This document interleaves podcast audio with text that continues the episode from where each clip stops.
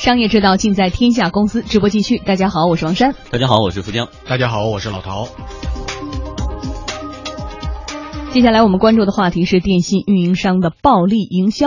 河北省工商局最新通报，三大电信运营商的河北分公司采取赠与学校领导、班主任、联系人老师话费的方式，向学生呢强行的推销校讯通、学校通、易校通等等电信产品，违反了涉嫌违反《中华人民共和国反不正当竞争法》。据了解，刚才提到的三款哈校讯通、家校通、易校通等是三大电信运营商针对教育系统开发的电信增值业务。飞象网 CEO 向立刚说，这些产品曾经普遍用于家长和老师、学校之间的沟通，起到过一定的积极作用。有孩子到学校去，就可以发短信让父母知道孩子已经到学校去了。比如说家庭作业相关这些东西，都可以通过一个平台，然后直接通过短信啊，通过其他的业务直接推给家长，那家长都可以看到。通过这样的一个系统，就是让家长比较好的掌握孩子在学校的那个情况。同时，因为这个系统它做起来了以后，就是也相对比较简单嘛，老师和家长进行沟通也会比较方便。他会是一个包月的，比如说十块钱包月，收钱就收十块钱，发多少条短信啊，等等就不算了。独立电信分析师付亮说啊，校讯通这种业务呢，早在七八年前就已经出现了。最初呢，确实取得了不错的效果，但是现在呢，由于微信以及一些专业的教育 APP 出现，运营商的服务已经显得跟不上趟了。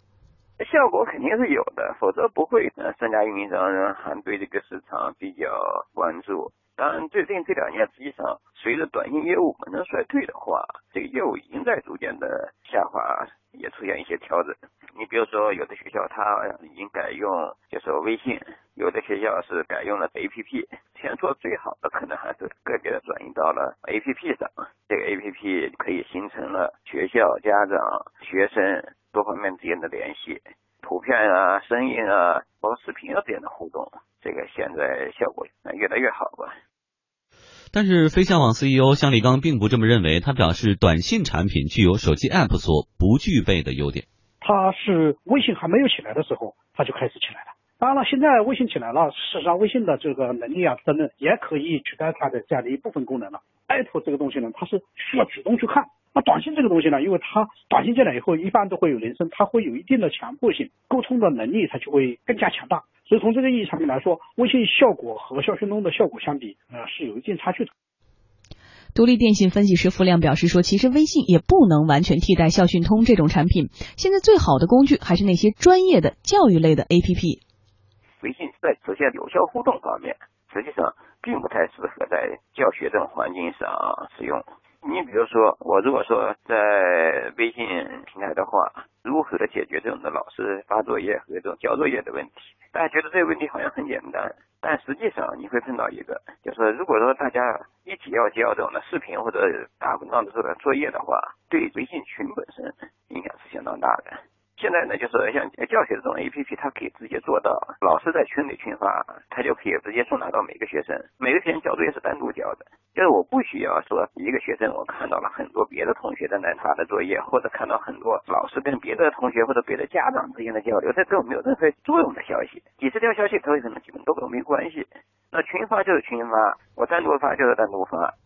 嗯，可能孩子不在学校的人哈，不是完全的能够理解或者是了解这个产品到底是一个什么产品。我们只是能够了解到是基于短信的一个业务产品，呃，校讯通、家讯通、易校通等等。老陶简单介绍一下这些能有什么样的功能，对于学生和老师或家长之间，三者又能达成什么样的一种呃有意义的帮助？嗯，其实因为这个这个产品呢，因因为我们是知道是在微信之前出现的，那它这个。这个产品呢，就是能够很方便的让老师跟家长之间或者跟学生之间有一个比较好的联系。比如说，可是现在不都有微信群吗？对，之前啊，对之前，因为这个这个产品呢，它是基于比如说就是用短信的方式来集体集体通知一些，比如学生他有一个专门的群，那么跟家长也有一个专门群，只要把你的手机呃登录到他的这个呃这个这个群里面之后，他就能统一的能够发布一些消息，特别是比如说催催促一些消消息或者。这这个通知一些问题。嗯那这样一来呢，就是家长他会因为短信跟手机、微信还是有点不一样。微信呢，很多家长并不是太会使，特别是现在有一些家长他可能不是特别喜喜欢看，也不是喜欢特别喜欢使。那短信呢是他必须要看得到的，他只要拿起手机来，他就能看到短信。说到这个，我还真有朋友的孩子现在就用到这种服务。他说以前是什么呢？以前他其实就相当于一个一个的短信群发器。嗯比如说明天周一早晨我们要升国旗，要穿校服，这个发送给所有同学的手机上。但是今天晚上的语文作业是什么？数学作业是什么？是发送到家长的手机里对，到时候督促孩子一定要完成，不能骗家长说我作业写完了。但是现在他们采取一种什么方式呢？微信，比如说。在一个呃把家长拖到一个微信群里，但是里边有一个问题，家长你一言我一语就把这通知给覆盖了。但是他们会有两个群，嗯一个群是交流群，另外一个群是老师只能发通知，家长不能在里边交流的。那我就要解决不，那这就更好明白了。就是现在各种这种教育类的软件，我们所谓的 A P P，完全都能解答你们刚才说的这种平台化的问题。通知而且对，不论是通知还是交流，还是说刚才这个有一位嘉宾要说的这个想法，我不太苟同。说这个短信有不可取代的优势啊，因为你一一目了然就看到了。A P P 也有推送啊，只要你不关掉的话，可以用声音，可以用短信，可以用任何方式提示音来提示你有新的推送，你要收到了。另外一点是，基于现在网络环境之下，你还能传视频啊、图片啊、学校的什么呃学生的情况啊，短信就是个文字吧。对，因为就是你，因为是年轻的人，所以你觉得家长也应该是你这样的都能够了解的。很多家长如果是像我这样的，有的时候就，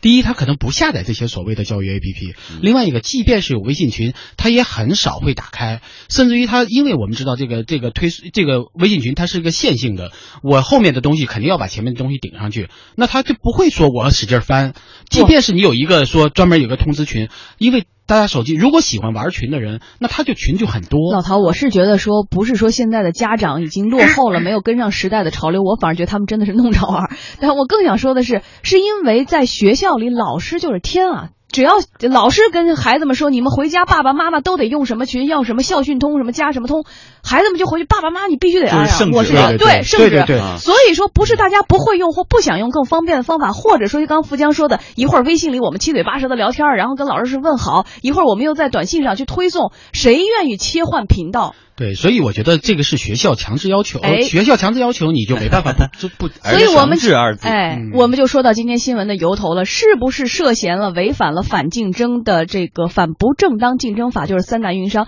因为他们给校领导或班主任还有联系人老师送话费，然后让学生们来用他们这些东西。哎，所以刚才前半段我们讨论了这种和移动互联的那种 App 服务到底哪个更好，但是其实更糟糕的是，在业务推广过程当中，它这些电信运营商啊，往往会采用跟教育部门或者教育部门下属公司合作的方式，支付所谓的渠道费用，以获得跟学校这种排他性的合作机会。就是必须用我这个。这就是校园电信的暴力营销。二零一一年的时候呢，工信部呢就颁发了法规，要求运营商不得与学校签订排他性协议，不得签订以排他竞争为对手为目的的独家进入校园提供电信服务的合同。然而呢，各地仍然不断有校园电信暴力营销的消息传出。飞象网 CEO 向立刚说，校讯通、家校通、易校通这些产品本身有着强烈的排他性，运营商自然也就有了暴力营销的冲动。他是这样嘛，就是嗯、呃你比如说我我搞一个校讯通的业务，呃我是中国电信来、和你这个学校合作的，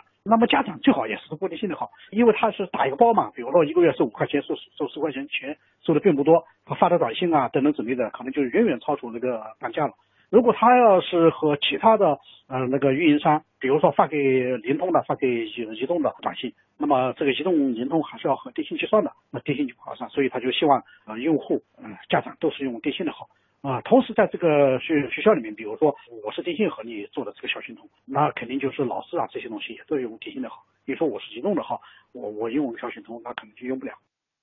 平添很多麻烦哈、还得换号。据了解呢，校园电信垄断现象之所以屡禁不止，主要是因为校园市场在整个通信行业中呢占据着相当的市场地位，而且利润可观。数据显示呢，全国手机用户数为十三点零六亿，大学生用户比例呢大约为百分之三点一，再加上小学和中学用户这个比例呢会更高，所以它是一块大蛋糕，大家呢都想争夺一些份额。我们刚才呢把这个板子说到了电信运营商上，呃，应该说已经被时代淘汰或者是一个过期的产品，还逼着大家用。但是我们又在想回来，不论是教育部或者是学校，为什么还允许这样的暴力营销？为什么屡禁不止？二零一一年都已经颁布了法规，工信部，但依然到今天我们还在报这个话题。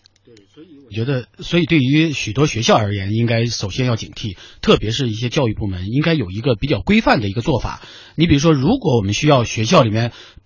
继续使用这样的一个产品，那就意味着你应该统一的招标。嗯，应该做到公平、透明、公正。对，因为因为你要统一招标，你比如说你这些产品应该会有互相有兼容性，以便于说我在这三个产品当中我可以进行选择。如果你是不兼容的，那你这个产品就不能够进入到我的学校来。所以我觉得这个第三方招标方式才能够解决现有的这个这个所谓的利益输送问题，也能够解决现在的这几个运营商在使用这个产品的时候没有改变自己这个呃提升自己服务的这个动力。比如说他这个之所以互相排他，就是因为说我只要排他了，我只要把渠道这个。搞定了，我把教育部门搞定了，我就可以独拿独享这一份的这个利润。我好赖你都得用啊，对你好赖你都得用啊，因为对于学校来说，这个是一个相对简便的。这是咱们传统的营销手段嘛？所谓为什么叫暴力营销，就是关系驱动嘛。对，这只要我这个关系到位了，我就可以把这东西推进下去。然后即使是所有的民众或者老百姓都是怨声载道，但大家还是得用嘛。所以我觉得现在对于学校来说，特别是我们现在知道学校里面也有很多，比如说桌椅板凳啊，可能有一些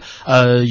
呃甲醛超标的问题啊，或者跑道也有一些这个各种各样的问题啊。校服，校服有个。问为什么？因为学校其实没有这样的能力，说我要我要自己去鉴定，说哪个更好，哪个不好。即便像校讯通呃这个易校通这样的产品，我也很难鉴定说哪个好，哪个不好。那只能说有的时候哪个利润可图，甚至于我都我都觉得说也不一定学校一定要这个利润。如果学校说免费给我装这个东西，我又可以有一些节省，或者给跟学生有更多的紧密的联系，那何乐不为呢？所以我觉得在这个过程当中，我们就是应该有一个第三方公正的这种招招标招投标的。这种这种呃，比如说公司或者某一个单位来统一的来进行这种招投标的这种这种这种。特别是教育部门的招投标，那这样一来呢，既能够省却学校的精力，又能够把控住质量，同时还能够督促这些产品的供应商。第第一是能够有一个竞争，第二他们能够提供产品更好的产品。你比如说像这个校讯通什么的，如果你要说能兼容，那显然我用你的可能性就更大，因为我这样的我第一省成本，第二价格有便宜，同时呢我这种兼容性也使得你的技术改进有了有了空间。所以我觉得像这种方式，特别对在对教育部门而言，一定要建立一个第三方平台来进行这样的一些招投标的东西，包括学校的桌椅板凳也好，操操场跑道也好，这样的一来就能把学生和学校这种负担能够减轻，同时也让大家能够用上放心的东西。嗯，我们经济之声的创业节目《傲江山》也一直在关注创业的话题。你看现在的一个创业团队想获取一个用户的成本得有多高？你得送个玩偶啊，你送牙膏、牙刷，添加一下二维码，添加人还不一定用。呢。而现在你像学校这样的一个市场，啃下一块骨头，然后就几千个忠实用户交钱的客户就来了。对，而且是月月交，不得不用。所以我觉得在听这个话题的时候，可能很多的这个家长，甚至有很多老师和学生，也是一肚子苦水哈。但是为了我们孩子的明天，其实在这一块地方上更需要的是一片净土。